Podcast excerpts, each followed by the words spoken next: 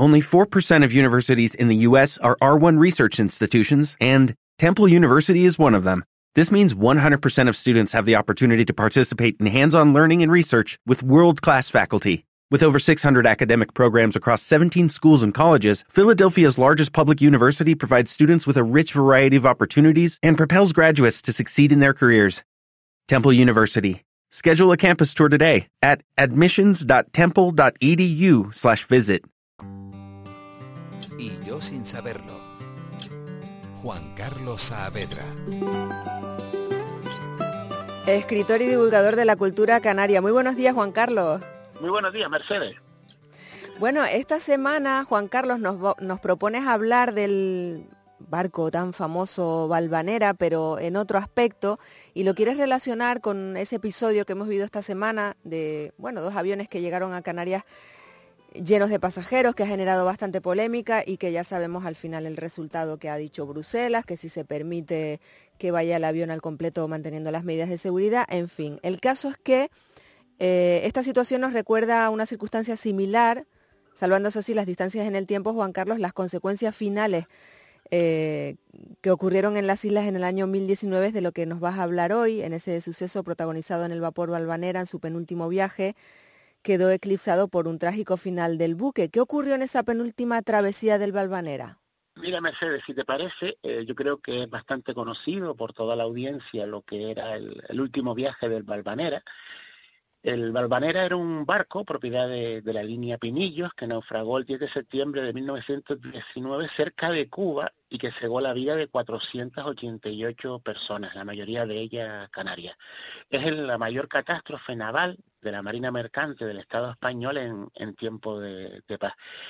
Y lo que voy a eh, compartir hoy con la audiencia, ese penúltimo viaje, es uno más de unos sucesos, unos hechos que hicieron que mucha gente eh, viera como que el barco estaba maldito. Voy a hacer una pequeña reseña eh, breve, porque lo que interesa es ese penúltimo viaje el, sobre el, por qué la gente pensaba que, sobre el barco había esa maldición, que quizás le confirmó esa, esas creencias su trágico final. Lo primero era el nombre. Balvanera es una virgen que veneraban mucho los propietarios de la línea Pinillo, y el problema es que se escribe las dos con V y al rotular el barco, cuando se hizo en Gran Bretaña, se equivocaron y la segunda la pusieron con B. Luego, mm, en ese último viaje, cuando llega a La Palma, mm, para salir ya hacia América, pierde un ancla. Hay una niña de cinco años que vivía en el barrio de Vegueta, que una vez que se enteró que iba a viajar en ese barco, pues empezó a llorar diciendo que el barco se iba a hundir, que ya no se subía una carta que mandó también el, capitán de esta última travesía a su hija, en el que comentaba que si regresaba con vida de este viaje, pues le iba a dejar tirar de, la, de su chaqueta, de su, de su americana.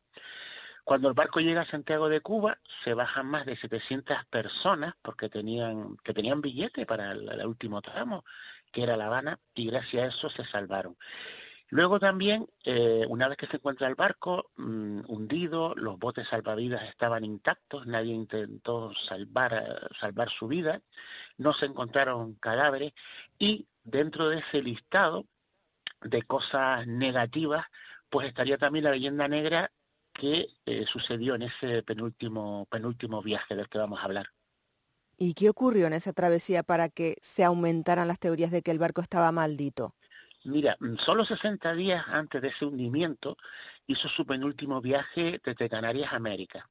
Y luego al regresar a, nuestras islas, pues se dieron una serie de circunstancias que eh, cuando salieron a la opinión pública, a los medios de comunicación de aquella época, pues escandalizaron a toda la, ciudadanía, como pasó también, como yo decía, con esos, con esos aviones que llegaron a la isla completamente eh, llenas, sin, sin guardarse lo que era la distancia.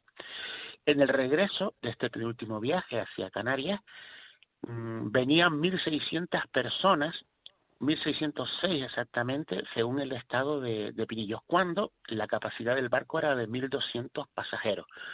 Pero investigaciones posteriores han demostrado que venía muchísima más gente, porque cuando llega a Europa, una vez que zarpa de Canarias, bajan 2.000 personas. O sea que el barco podía haber venido hacia Canarias con 2.500 personas cuando solo cabían 1.200 eh, pasajeros.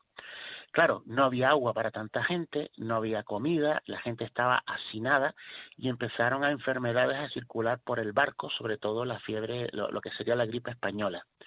Murieron en el trayecto entre 25 y 40 personas que fueron arrojadas al, mar.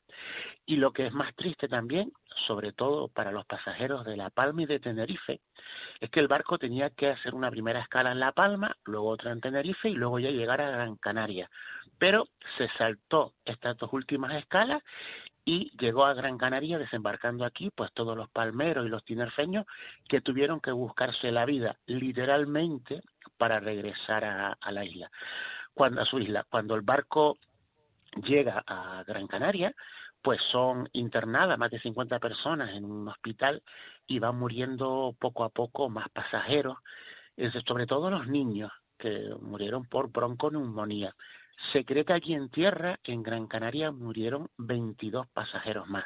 Realmente nunca se va a saber las personas que, que murieron a causa de este viaje con una sobrecarga de personas, con falta de alimento, hacinamiento, que hizo que, circulara las anclas por todo el barco una, una epidemia. Qué barbaridad, la verdad que este barco sí que, mm, uf, le pasó de todo. Decías al principio que los medios de comunicación, como la opinión pública canaria, se escandalizó ante los hechos que has contado. ¿Cómo se lo tomó la prensa de la época? qué contaron? Mira, en, claro, en aquel momento solo estaban los medios de comunicación, no habían todas las redes sociales que tenemos hoy, con lo cual supongo que el tema circularía también en las conversaciones, la gente lavando las acequias, en, la compra, en las calles, pero sobre todo los medios de, de masa, en ese momento yo decía solo opinión pública, pues hicieron bastante eco de lo ocurrido y lo recibieron con, como un gran escándalo, sobre todo porque parece ser que en, ese momento tanto Pinillos como las autoridades intentaron acallar un poquito la, situación.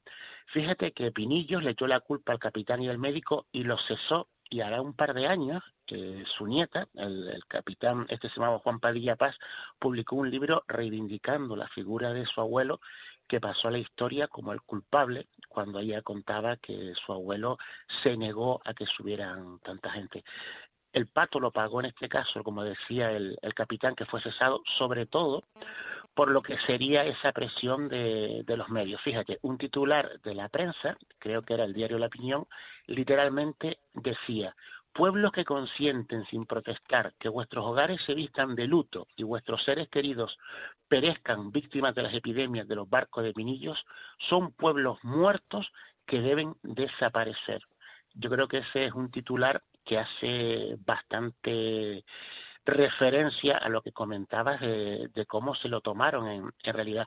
Y fíjate, porque a veces las cosas son cíclicas, porque también en, los periódicos se hablaba, igual que ahora, que se habla de los precios abusivos que se ponen a los canarios para salir en, avión, literalmente debe hacerse todo antes que consentir una vez más que después de cobrarle elevadas sumas por los pasajes, se les asine, se les deje sin beber agua potable varios días, se les deje en otro, en otro puerto sin indemnizar a los perjudicados. Debe tomarse en cuenta que son, no son bestias los inmigrantes. O sea, como vemos, la prensa y la opinión pública, hubo incluso una especie de manifestación cuando el barco llegó a tierra al poquito rato, porque claro, mm, imagínate, igual que ahora, la psicosis de las personas que no sabían si estaban contagiadas o no y tenían el miedo a volver a sus casas y trasladar la enfermedad a, las personas.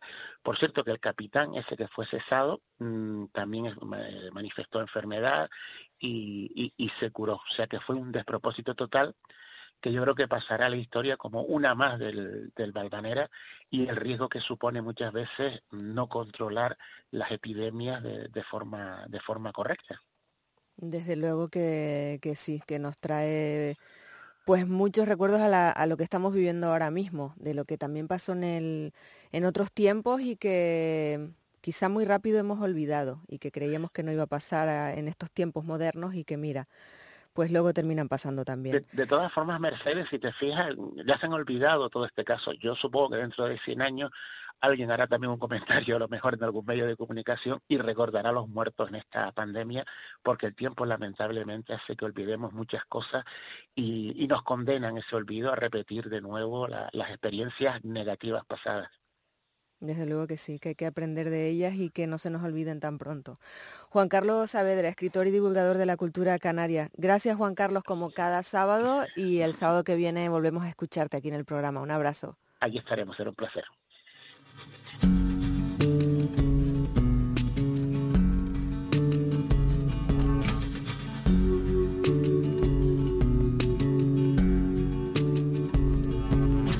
Los ángeles de alas verdes de los quirófanos, por los ángeles de alas blancas del hospital, por los que hacen del verbo cuidar su bandera y tu casa. Temple University is ranked among the top 50 public universities in the U.S. Through hands-on learning opportunities and world-class faculty, Temple students are prepared to soar in their careers. Schedule a campus tour today at admissions.temple.edu slash visit. Only 4% of universities in the U.S. are R1 research institutions, and Temple University is one of them. This means 100% of students have the opportunity to participate in hands-on learning and research with world-class faculty. With over 600 academic programs across 17 schools and colleges, Philadelphia's largest public university provides students with a rich variety of opportunities and propels graduates to succeed in their careers. Temple University, Schedule a campus tour today at admissions.temple.edu slash visit.